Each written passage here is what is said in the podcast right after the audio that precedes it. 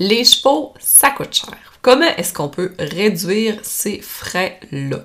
J'ai pas de solution magique pour toi aujourd'hui, malheureusement. Par contre, je pense avoir quelques petits trucs que tu as probablement pas déjà pensé dans le passé. C'est ce qu'on va discuter ensemble dans ce dixième épisode de l'équitation simplifiée. Salut!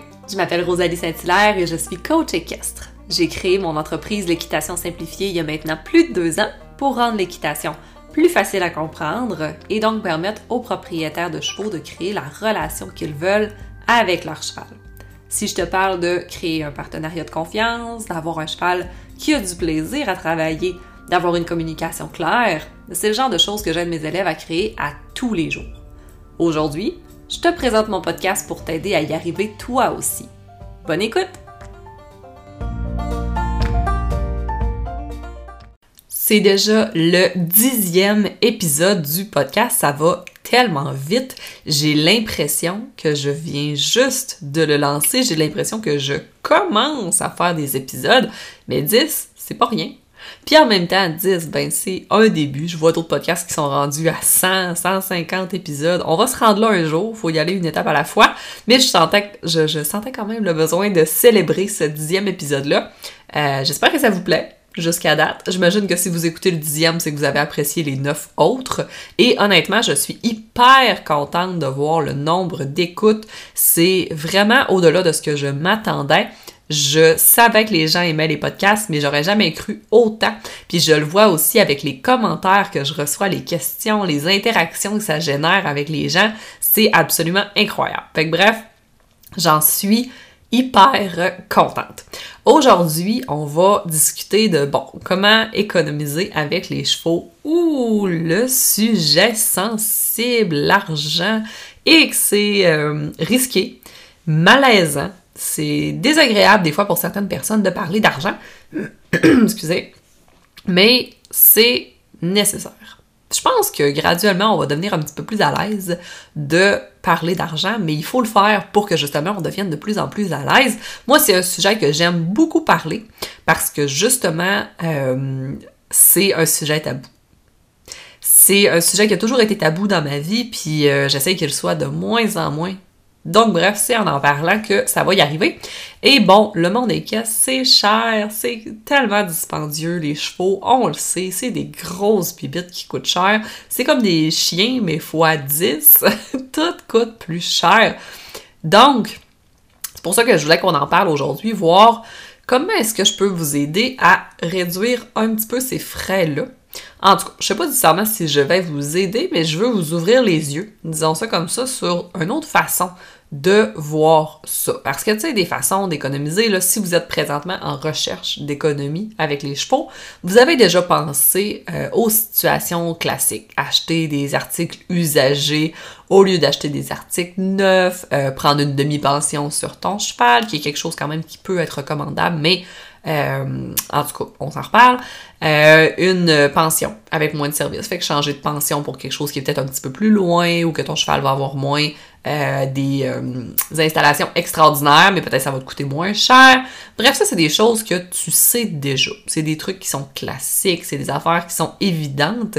Fait que c'est pas de ça que je veux qu'on parle aujourd'hui. C'est sûr que je veux y aller un petit peu plus en profondeur puis te donner un, un point que tu peut-être jamais Je veux t'ouvrir les yeux. Selon moi, un endroit que les gens vont négliger d'investir. C'est drôle, hein? Je, souvent je parle puis il me vient des idées en parlant puis c'est un peu ça qui vient d'arriver, mais je réalise que c'est pas juste dans le monde des chevaux, c'est dans tout, mais c'est sur soi-même.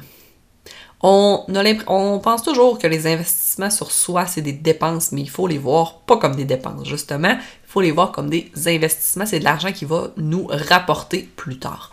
Dans le monde des chevaux, comment est-ce que ça peut s'appliquer? C'est sur tes connaissances. Un manque de connaissances dans le monde des chevaux va te coûter très cher et laisse-moi t'expliquer. OK? Donc, euh, ouvre tes oreilles, ouvre tes horizons et écoute-moi. Euh, les qu'est-ce que comment un manque de connaissances peut te coûter cher dans le monde des chevaux? Ben on va se le dire, c'est dans le, c'est dans le monde en général. Encore une fois, c'est pas juste dans le monde des caisses. Je pense que c'est dans le monde en général que quand on manque de connaissances, ça nous coûte cher. Mettons qu'on reste dans le monde des chevaux. on est un peu là pour ça. Euh, pourquoi est-ce que ça va te coûter cher? En fait, comment réduire tes frais dans le monde des caisses? C'est en apprenant déjà quoi faire et quoi ne pas faire. Parce qu'on va se le dire, c'est où les coûts qui sont importants dans le monde des chevaux. Oui, on va penser à la pension, oui, on va penser à la moulée, oui, on va penser à tout ça, mais c'est où les gros frais qui sont souvent euh, inattendus. On peut penser aux soins de santé, donc aux vétérinaires, les accidents, les blessures, et on peut penser à l'entraînement. Fait que si ton cheval développe un grave problème, puis que là, tu dois le faire entraîner. OK? Donc, moi, ça, c'est les deux coûts que les gens me parlent, les deux sources d'argent, euh, les gros montants, disons ça comme ça, que tu t'attendais pas de devoir sortir de tes poches, fait que ce soit un 2000 dollars de vétérinaire, que ce soit un 1500 pièces d'entraînement parce que ton cheval est rendu incontrôlable, peu importe, c'est vraiment là où c'était pas budgété. Puis ça, c'est le bout où moi je veux te faire réaliser que tu as du pouvoir, entre autres, en apprenant quoi faire et quoi ne pas faire avec ton cheval. Je m'explique. Déjà en partant, d'avoir une bonne connaissance de l'animal, d'avoir une bonne connaissance de ses soins de base. Puis là, tu vas me dire, ah, je le sais, Rosalie. Je le sais pas si tu le sais tant que ça, parce qu'encore aujourd'hui, je vois tant de gens qui, je vais dire, ne le savent pas, ou en tout cas, euh, ignorent leur connaissance s'ils le savent déjà. Bref, les soins de base, que ton cheval ait du foin à volonté, que ton cheval ait, euh, puisse bouger 24 heures sur 24, qu'il ait accès à des amis, c'est des soins. Les soins de base vont te permettre d'éviter les blessures chez ton cheval, ou en tout cas de les réduire, disons ça comme ça, parce que si ton cheval n'a pas de foin 24 heures sur 24, ben tu peux t'attendre à ce qu'il fasse des ulcères d'estomac puis que ça coûte cher en médicaments tantôt que si ton cheval n'a pas accès à des amis, si ton cheval ne peut pas bouger 24 heures sur 24, tu vas avoir des problèmes de comportement. Ce n'est pas une possibilité, tu vas en avoir, c'est certain. Donc, si déjà... Excusez, je reçois un texto. Je regardais mon texto. Donc, si déjà euh, tu respectes ces soins de base-là avec ton cheval, parce que tu les connais, c'est la nuance, déjà tu vas te permettre d'éviter des gros frais éventuellement en vétérinaire ou en spécialiste pour son comportement. Déjà, ça c'est le premier point. Euh, l'entraînement si tu sais comment entraîner ton cheval, si tu développes tes connaissances, si tu investis en toi pour aller chercher les connaissances pour entraîner toi-même ton cheval, ça va te permettre de savoir comment lui enseigner des choses.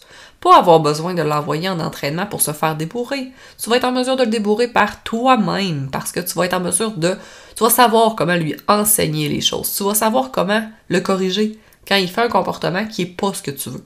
Mais tu vas savoir aussi comment ne pas le corriger.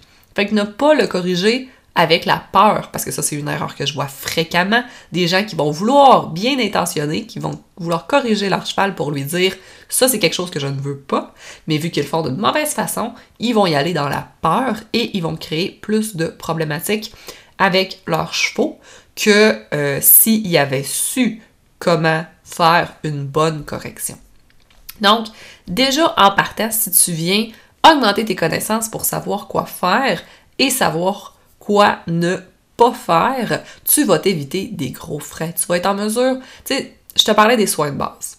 Si tu apprends comment éviter des coliques, comment éviter la fourbure, comment éviter des choses qui sont communes, malheureusement avec les chevaux, je suis pas en train de te dire que ça arrivera jamais, mais tu vas réduire au max, au minimum, les chances que ça arrive. Donc, si je te dis, on va... Euh, mettons que tu apprends comment éviter les coliques, ben, tu vas apprendre que ton cheval ne doit pas boire pendant l'entraînement.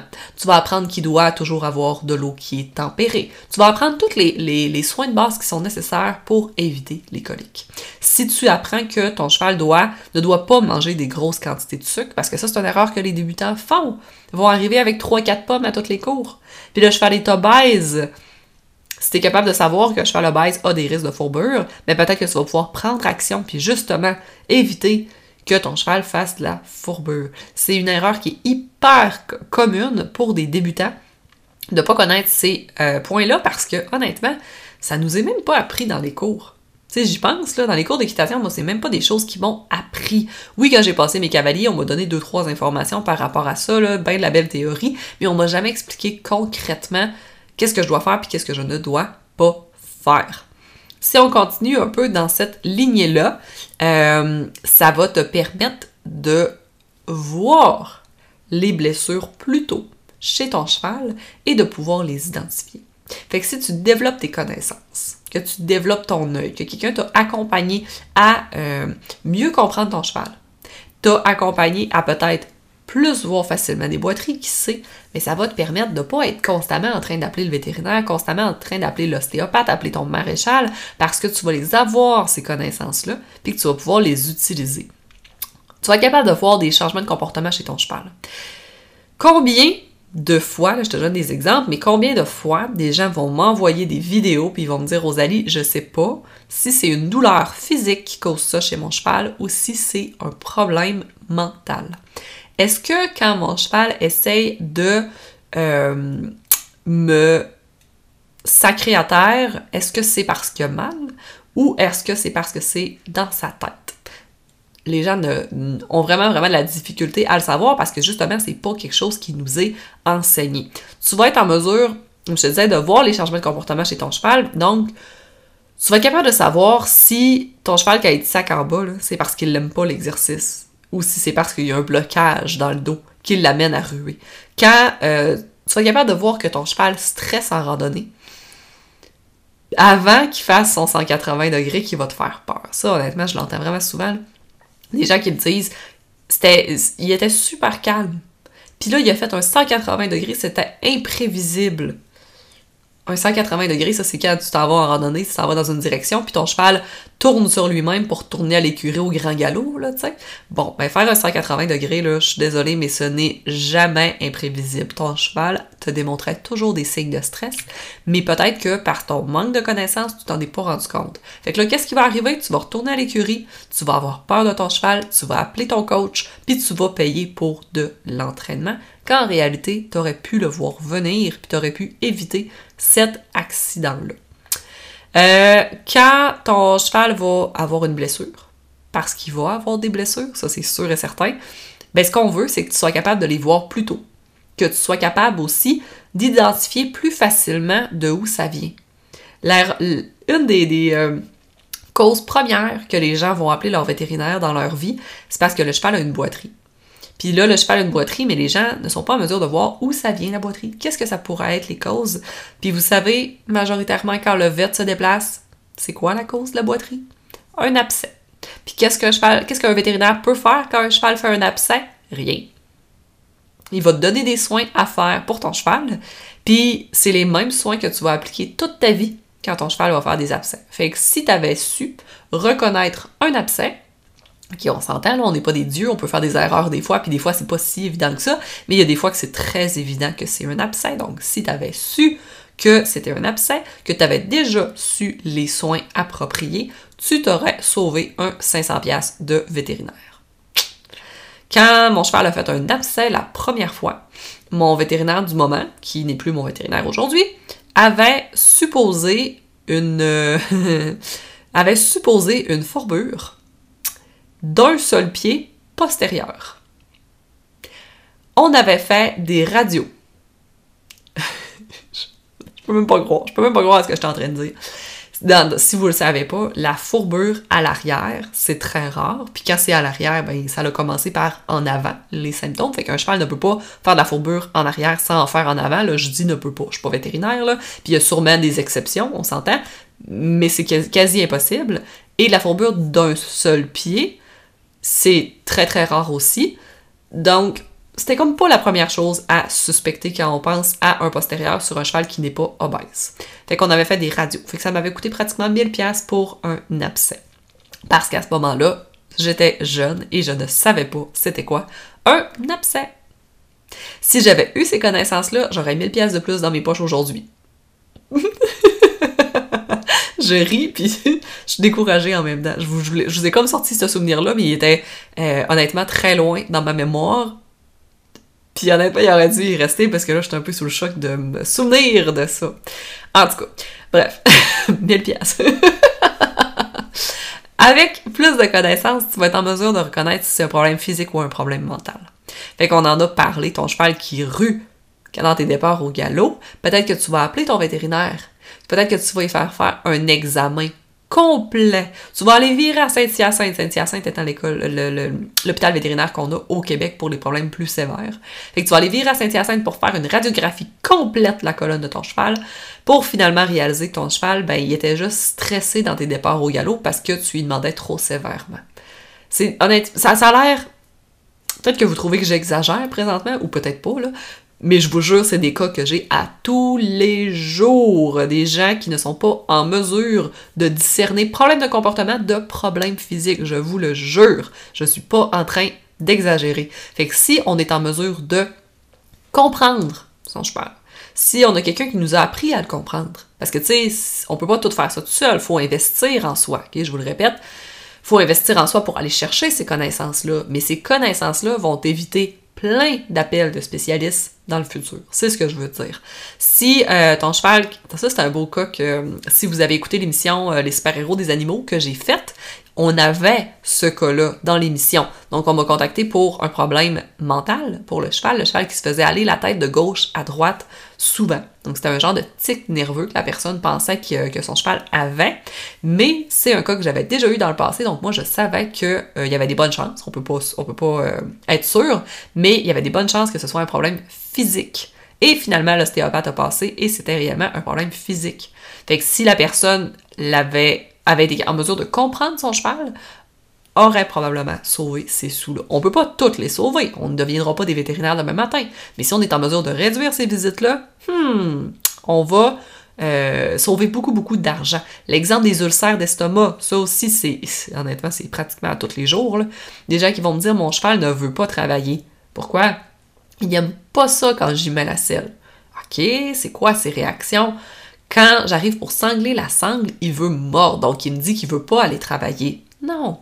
Si tu arrives pour mettre ta sangle, pour la serrer, puis ton cheval essaye de mordre, c'est des symptômes d'ulcère d'estomac. Fait que là, t'as besoin de ton vétérinaire, t'as pas besoin d'un spécialiste en comportement. Si t'es en mesure de comprendre ton cheval, tu vas t'éviter beaucoup de frais. Devenir autonome, c'est en réalité ce que je te propose aujourd'hui. C'est ce que je te recommande, disons ça comme ça. C'est on deviendra jamais 100% autonome. Encore une fois, je le répète puis je vais le répéter, on devient on va toujours avoir besoin de spécialistes constamment, mais le but c'est juste de réduire les visites. Fait qu'au lieu de payer un entraînement pour ton cheval, moi je te propose de payer quelqu'un qui va t'apprendre à entraîner ton cheval.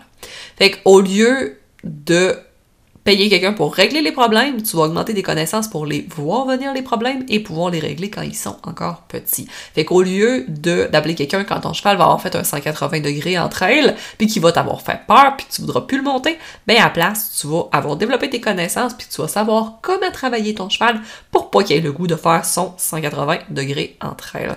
Fait que tu deviennes toi-même l'entraîneur de ton cheval, que tu deviennes autonome dans son entraînement que, puis je donne d'autres exemples, le fun que des fois les gens pensent pas, mais au lieu de juste payer ton pareur pour qu'il euh, fasse les pieds de ton cheval, pourquoi tu le payes pas pour qu'il te coach à faire les pieds de ton cheval? Peut-être que tu pourras pas te passer de lui, mais peut-être que tu vas pouvoir sauver une trim sur deux, ou tu vas pouvoir étirer tes trims, des trims étant des euh, tailles de sabots, là, si euh, c'est pas une expression utilisée en France, mais donc tu vas peut-être pouvoir les étirer, fait qu'au final, au lieu d'en payer je sais pas combien dans l'année, disons, j'essaie de diviser 52 semaines par 8.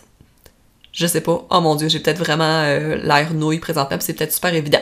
Bref, on va se passer des euh, calculs mentaux. Au lieu d'en faire plusieurs dans l'année, ben, tu vas peut-être réussir à juste en payer quelques-unes parce que tu vas les avoir étirées le temps entre tes trims. Au lieu de faire venir une euh, fiteuse pour ta selle, fitting de sel, y a un terme euh, français pour du fitting de sel? Je pense pas.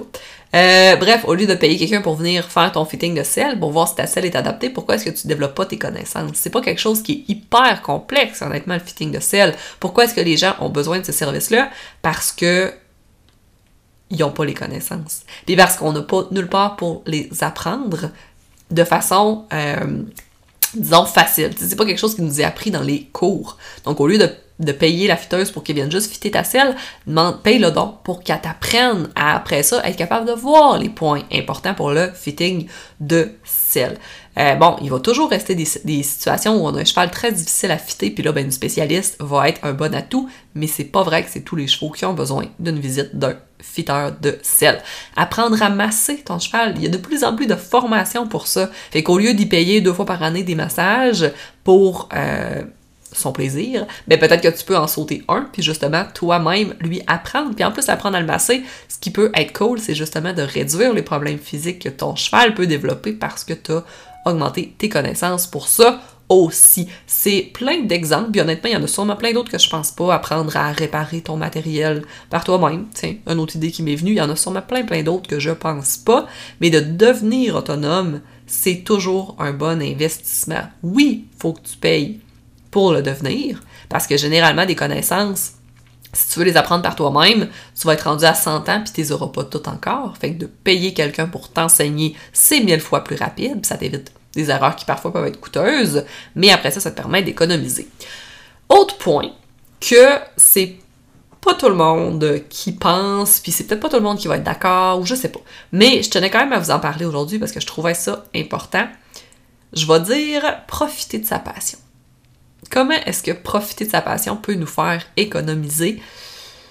C'est pas nécessairement que ça va te faire économiser, mais ça va te permettre de rentabiliser l'argent que tu as investi. Combien de gens me disent les chevaux, ça coûte tellement cher, puis que de l'autre côté, ben, ils vont à l'écurie seulement une fois par semaine. C'est sûr que si ça te coûte 1000 pièces par mois, ben, même plus que ça, honnêtement, j'avais, on avait fait des, euh, des petits calculs vite vite pour... Euh, je l'avais demandé dans mon groupe. Bref, je me souviens plus c'était combien le montant. J'ai déjà oublié combien ça coûtait par mois. Mais en tout cas, mettons que je donne mon chiffre à moi, là, on est pas mal plus dans du 1200 par mois. Fait que si ça te coûte 1200 pièces par mois pour avoir un cheval puis que tu y vas quatre fois, ça fait extrêmement cher. De la fois. Fait que là, je suis d'accord avec toi que des chevaux, c'est cher. Mais si ça te coûte 1200 pièces puis que tu y vas quatre fois semaine, ah, là, ça commence à être moins cher. Fait que profite de tes chevaux. Profite de cet argent-là que tu dépenses. oui, ça coûte cher les chevaux, puis ça va toujours coûter cher, peu importe les façons de sauver de l'argent que tu vas trouver. Oui, ça peut coûter plus ou moins cher, dépendamment, c'est sûr. Mais fais pas juste payer. Profite-en, rentabilise cet argent-là que tu vas avoir investi pour euh, plus de bonheur, plus de fun, plus de joie que tu vas avoir avec ton cheval. OK? Fait que c'est mon petit euh, truc pour toi. Fait que bref, en résumé, comment sauver de l'argent avec les chevaux? Devenir faire le, maximum de choses que toi, tu peux faire par toi-même, puis investir en toi au lieu de euh, payer pour utiliser les connaissances de quelqu'un d'autre. Fait que c'était mon conseil pour toi aujourd'hui. Si tu es d'accord, si t'es pas d'accord, si tu as des questions, si tu as des points à rajouter, des commentaires, écris-moi en privé, ça va me faire plaisir. Tu peux venir aussi en discuter avec nous dans mon groupe Facebook L'équitation simplifiée. C'est le genre de sujet qu'on parle à toutes les semaines, puis ça me ferait plaisir d'avoir tes commentaires par rapport à ce dixième épisode du podcast de l'équitation simplifiée. On se dit à dans deux semaines pour un prochain épisode.